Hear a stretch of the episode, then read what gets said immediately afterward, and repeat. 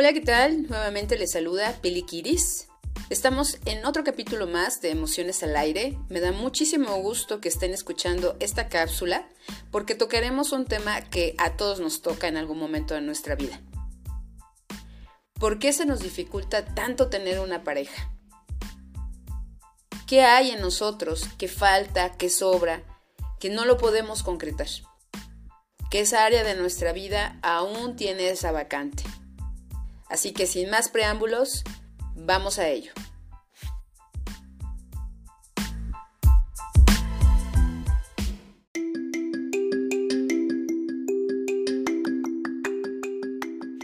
Actualmente la gente joven, menores de 30 años, están privilegiando obtener otro tipo de experiencias. Viajar, irse a vivir solos, subir en los puestos de trabajo, poner sus propios negocios, entre otros. Sin embargo, llegando ya a los 32, 35, quizá por ahí más o menos de los 40, 42 años, la gente empieza a preguntarse sobre la pareja, sobre estabilidad, sobre encontrar a una pareja formal e incluso formar una familia. Y entonces empieza una búsqueda a veces categorizada dentro de lo que podríamos considerar una emergencia, que evidentemente provoca que la elección de la pareja se dé con tropiezos.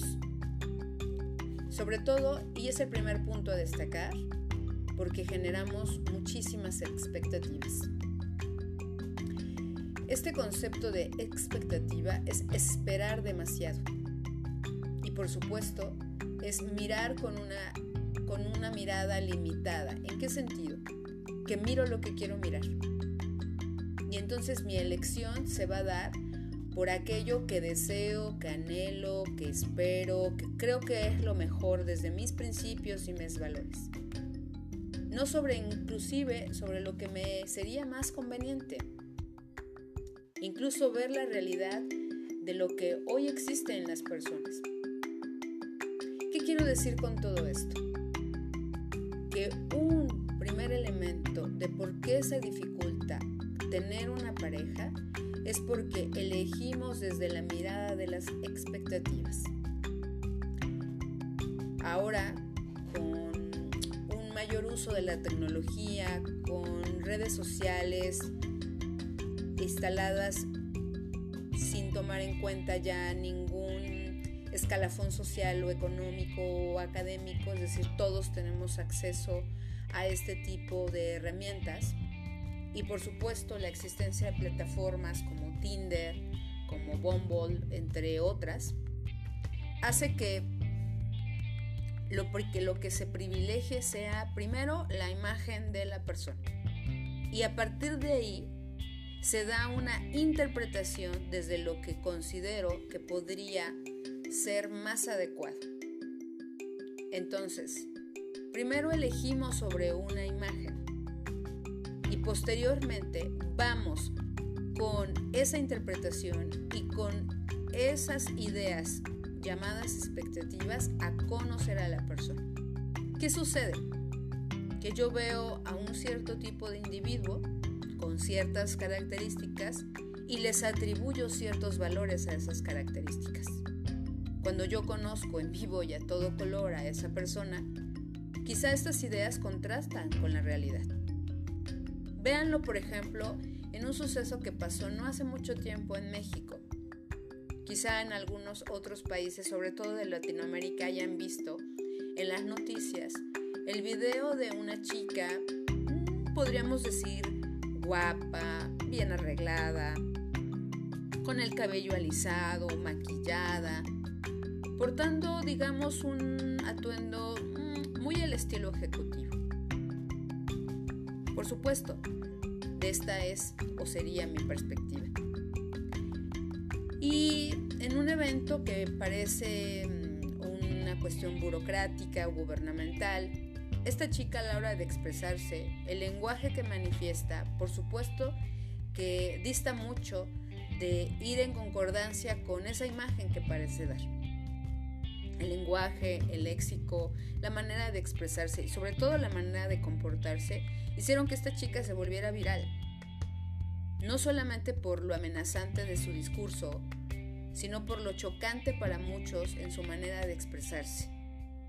Lo que pudiéramos llamar un lenguaje un poco corriente, y entonces se rompe esa imagen de chica arreglada, de chica educada. Un poco así sucede ahora con esas expectativas con las que vamos a conocer a las personas. Es como si configuráramos una idea de esa persona antes de conocerla, lo cual por supuesto nos limita en ese exactamente en ese conocimiento. Porque entonces escuchamos aquello que nos alerte, ay, no, muy mal, incorrecto, como si le pusiéramos un tache a la hora de que él o ella mencionen ciertos gustos, aficiones, pensamientos, ideas, conclusiones, creencias, porque no van de acuerdo con esa imagen o con esa idea que yo tenía de la persona.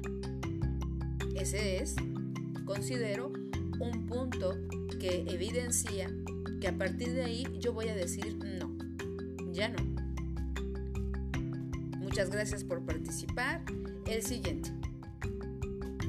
Y por supuesto que esto denota que nuestra elección lo más importante es que esa imagen que nosotros creamos en nuestra cabeza y que por supuesto tiene un origen que tiene que ver con nuestros propios principios, con nuestras propias creencias, sobre todo con esa idea de pareja que hemos formado en nuestra cabeza, con esa idea de hombre o con esa idea de mujer que ha sido fomentada por una sociedad, por una cultura y por supuesto por una educación y una familia. Así que destaquemos este primer punto como un elemento que limita la posibilidad de tener una pareja. ¿De acuerdo? Vayamos a lo que sigue.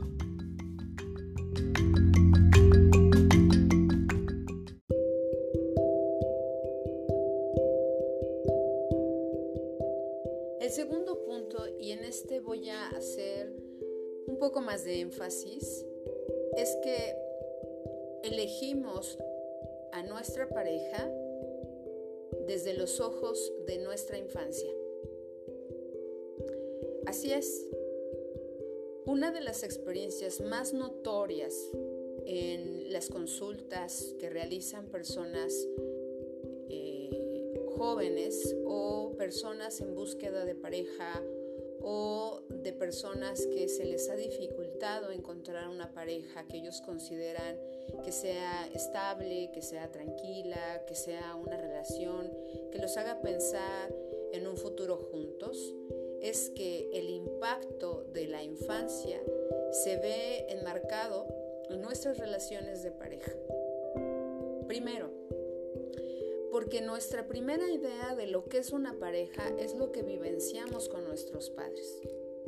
Algunas personas que nos escuchen me van a decir, bueno, yo no conocí a mi padre, o mi madre no vivió conmigo, o mi mamá se murió cuando yo nací, o mi papá nunca estuvo conmigo de manera permanente, etc. Sin embargo, quienes hayan fungido como adultos responsables de nosotros, quienes hayan sido, nos heredaron, por decirlo de una manera, esa idea de lo que es ser hombre y de lo que es ser mujer en una pareja. Y entonces, eso que yo haya vivenciado, y cuando digo vivenciado, no es que yo lo haya hecho de manera directa. Pude haber escuchado a la abuela si es que viví con ella, pude haber escuchado a mamá hablar acerca de que los hombres engañan, acerca de que los hombres no son de fiar, acerca de que o los hombres hay que cuidarlos. O bien, en el caso de los varones, pude haber escuchado que mi papá decía que era hombre el que tenía muchas mujeres. O pude haber vivenciado que mi padre engañaba a mi madre y que mi madre sufría muchísimo. Y entonces de manera inconsciente yo apunto eso en una libreta emocional, por llamarle de una manera, y lo voy a llevar a mis experiencias de pareja una vez que empiece a relacionarme con otras personas, incluso de mi mismo género, si eso es mi preferencia. Ahí voy a poner, digámoslo, en la práctica eso que yo vivencié. Y la otra parte es aquello que me haya hecho sentir esta vivencia. Sentí que era rechazado, sentí que era traicionado. Esto se da mucho, sobre todo cuando los papás eh, se engañan. La traición también lo viven los hijos. Y entonces voy por la vida buscando cómo recuperarme de eso que sentí de ese rechazo, de esa traición, de esa injusticia, de ese abandono. Y coloco esta postura en mi elección y en mi vínculo con las otras personas que de manera romántica están conmigo. Y cuando esa persona me haga algún desdén, cuando quizá no me escuche, cuando no se haga presente cuando yo la necesito, porque a lo mejor está ocupada, porque a lo mejor también está problemada, porque a lo mejor no alcanzó a llegar, no alcanzó a llegar cuando yo quería que llegara, y entonces, ¡pum!, se va a despertar en mí esa misma sensación que yo ya viví hace mucho tiempo. Hay gente que le cuesta creer que su infancia está todavía vigente en su vida adulta. Pero veámoslo. Si tú eres una de esas personas que les, se les ha dificultado tener una estabilidad o relaciones eh, agradables, relaciones duraderas, relaciones que se vivan en paz, que no sean conflictivas, revisa un poco qué es lo que se te despierta en los conflictos con esa pareja. ¿Cuáles son los motivos que originan tu miedo, tu enojo, tu tristeza? Y entonces mira un poco hacia tu historia personal y ve en dónde más esa misma sensación se ha presentado. ¿A qué evento de tus primeros años o de tu adolescencia te remite eso que ahora está pasando con tu pareja. Porque descubrirlo no solo va a significar que la persona siga eligiendo y siga estando en relaciones muy parecidas a lo que sus padres hayan vivido y lo que él haya aprendido de esas relaciones, sino que también le va a dar la oportunidad de reajustar la historia, de apuntar hacia otro tipo de vínculos. Claro, esto lleva un tiempo y lleva volver a aprender sobre cómo relacionarse en pareja desde otra naturaleza. Algo que yo repito mucho en la consulta es que el amor de pareja no es sufrimiento. Esa es una manera en que hemos aprendido. He tenido consultantes que se viven traicionados por su padre o por su madre por haber engañado en este caso, ¿no? A su papá o a su mamá. Y que entonces cuando se encuentran con una persona no le confían absolutamente nada. Porque en su mente infantil, que todavía está vigente, que es la que nos rige sobre todo de manera emocional, está la idea de que entonces también esa persona nos va a traicionar. Y la celamos, la perseguimos, queremos el control sobre ella. Porque en el fondo no queremos volvernos a sentir exactamente como nos sentimos. Este es el segundo punto de por qué se nos dificulta encontrar una pareja.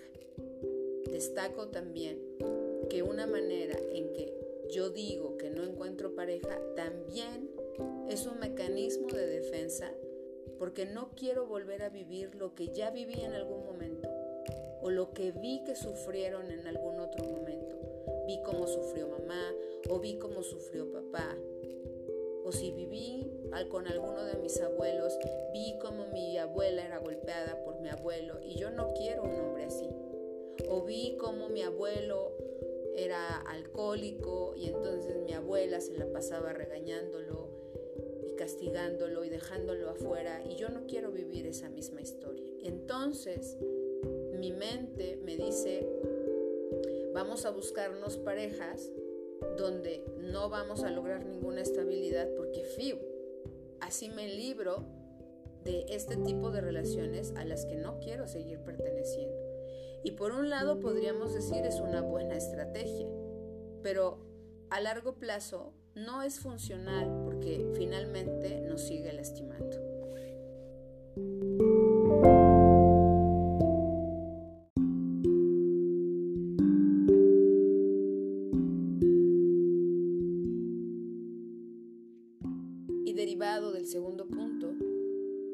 Es que vayamos con muchos miedos al encuentro con otra persona. Vamos a veces tan frágilmente vulnerables, tan expuestos por esas historias que nos han acompañado a lo largo de nuestra vida, que entonces ese miedo es el que a veces nos hace elegir. Miedos que quizá ni siquiera los tenemos claros para nosotros mismos. El miedo al estar solo, como le llama la gente. El miedo al compromiso. El miedo a responsabilizarse de un vínculo afectivo. El miedo a no ser capaz o no sentirse capaz. El miedo a que ¿Qué va a pasar si esto no funciona? ¿Yo qué voy a hacer si esto no funciona? Y por supuesto eso nos hace actuar de maneras como el hecho de que yo de demás o me esté todo el tiempo defendiendo emocionalmente, como puede ser que no permita manifestar o expresar mi cariño hacia la otra persona o no le permita a la otra parte hacerlo porque eso me va a comprometer emocionalmente y no me lo puedo permitir. Y por ello entonces esos miedos pueden eh, cubrirme como una especie de mm, cápsula para que esta relación por supuesto no funcione. Lo que ahora está sucediendo mucho es que las personas al tener esas oportunidades tecnológicas hace que entonces ese miedo al principio no se note. Estoy protegido, ¿no? Estoy en mi casa dándole el match o mandando un mensaje. Cuando, digamos, se presenta más activamente este miedo, cuando me involucro con esa persona. Cuando la conozco y entonces sí me gusta la persona. Y esos miedos, si yo no los tengo claros, evidentemente si yo no los trabajo en un proceso terapéutico, si yo no me atrevo, porque recuerden, somos adultos, si yo no me atrevo a revisar mis historias personales, es posible que entonces esto continúe hasta que me haga viejo. Y por supuesto, pues me voy a perder de las bondades que también da estar en pareja. Por supuesto, yo particularmente no creo que sea la misión de todas las personas estar en pareja, pero aquellas que la están buscando arduamente, primero pregúntense, ¿desde dónde están eligiendo a esa pareja? Porque a veces las redes sociales, las plataformas, lo que hacen sí es facilitar el encuentro, pero el encuentro de una imagen, como cuando vamos a ver una película por el cartel, y pagamos un boleto para ir a verla y resulta que la película es un fiasco. O por el contrario, la película se ve muy bien en el cartel y nos emociona y resulta que es mejor de lo que se vio en el cartel o de lo que leí por ahí en una crítica o en una reseña. Pero no es hasta que estamos en la propia experiencia que entonces nos podemos sorprender. Por eso a veces hay que ir sin expectativas. Voy a ir al encuentro de que me conozcan y de que yo también conozca. y dar por hecho que va a haber cosas que no me van a gustar. A lo mejor al principio, pues obviamente, ¿no? Vamos con los ojos de la intención y no me voy a detener a ver o hacer algo con eso que ahora se llama, ¿no? Las famosas red flags. Que a veces las banderas rojas son incluso también un ayudante de mi mecanismo de defensa para no entablar vínculos afectivos profundos y duraderos, porque muy posiblemente no los he vivido a lo largo de mi vida. Mi papá no estuvo, mi mamá no estuvo, y cuando menciono no estuvo pude haber, pudo haberlo vivido, eh, que no estuvieran física y emocionalmente o solo física o emocionalmente estaban tan ocupados con el trabajo, estaban tan ocupados con mi hermanito, mi hermanita menor, o estaban tan ocupados porque no les iba bien económicamente y tenían dos o tres trabajos, estaban tan ocupados cuidando a los abuelos, estaban tan ocupados en su relación de pareja que entonces nos ocuparon de mí. Y entonces, por eso cuando crecemos y nos vinculamos en pareja, resultan las cosas muy difíciles. ¿Qué queda por hacer? Vayamos a ello.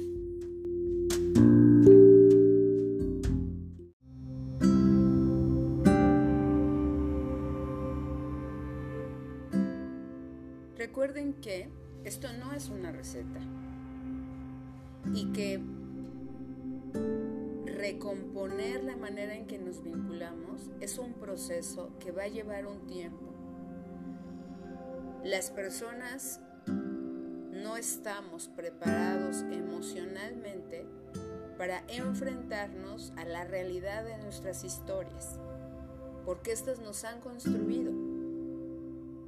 Necesitamos empezar a mirarnos desde un lugar más generoso, más comprensivo, ser más pacientes y por supuesto cariñarnos en el sentido de que cuando surjan de nuevo estas historias, por supuesto que nos vamos a sentir muy lastimados nuevamente, pero que ahora lo vemos desde lo que somos, unos adultos, que pueden enfrentarse a esas historias, darles un final distinto, por llamarlo de una manera, y entonces a partir de ahí empezar a hacer acciones nuevas, hacer nuevas conexiones con nuestros pensamientos, a tener nuevas creencias que arrojen otro tipo de vínculos. Menciono esto porque la gente suele desesperarse, quieren a la pareja ya, a como de lugar porque los miedos se asoman y son intensos. Entonces, como primer punto, destacaría que apuntaran qué es una pareja para ustedes. Escríbanlo. ¿Qué es ser una pareja? ¿Qué es tener una pareja? Pareja es igual a qué. Después, qué creo yo que debe ser un hombre o qué creo yo que deba ser una mujer en una pareja. Posteriormente, mirar hacia nuestro pasado y observar, observar con ojos de adulto qué fue lo que yo vivencié en esas personas que se hicieron cargo de mí. Si fueron mis padres, mis padres. Si fueron mis abuelos, mis abuelos. Pero si fueron mis abuelos y ahí estaban mis padres, también hay que mirar esa relación. Acuérdense de algo, muy posiblemente surjan pensamientos que les vamos a llamar resistencias. No, mis papás se llevaban súper bien. No, hombre, siempre se estaban mostrando cariño. No, no, la pareja perfecta. No, mis abuelos llevan 60 años casados y jamás los he visto discutir. Señoras y señores, no hay relación perfecta no hay relación donde no haya un conflicto, una pelea y por supuesto donde no haya el lado oscuro de la pareja. Hay que atreverse a mirar todo eso. Porque quizás si uno lo mantiene oculto, es lo que se está presentando en nuestras relaciones de pareja. Así que entonces, apuntar cómo eran esas relaciones y qué me traje de esas relaciones a mi vida actual. ¿Desde dónde lo puedo mirar? ¿Qué me enfurece de mis parejas? ¿Por qué elijo a cierto tipo de personas? ¿Por qué si me hacen daño me lastimo, eh, me conflictúo? ¿Por qué sigo con ellas? ¿Qué me hace seguir con ellas? ¿A qué me recuerda eso? Y entonces a partir de ahí, lo primero es darse cuenta. Darse cuenta es el paso fundamental para elegir. Elegir si quiero continuar de la misma manera, obteniendo los mismos resultados, o si quiero empezar a hacer cosas para modificar estos resultados. Y que apunte yo a establecer una relación de pareja como yo realmente la quiero. Desde algo que me permita ser y estar más generosamente conmigo. Ojalá que alguno de estas mm, indicaciones, de estas sugerencias, incluso lo voy a llamar desafíos, pueda darles una respuesta acerca de cómo construimos nuestras relaciones de pareja y por supuesto darles respuestas de por qué se nos dificulta tener pareja. Y ya saben, los procesos terapéuticos no son una obligación, pero sí son una herramienta de apoyo suficiente para muchas personas para poder cambiar esa manera de pensar y esa manera de estar emocionalmente en sus vidas. Soy Pili Kiris, muchas gracias por escuchar este capítulo de Emociones al Aire y nos escuchamos a la próxima. Bye bye.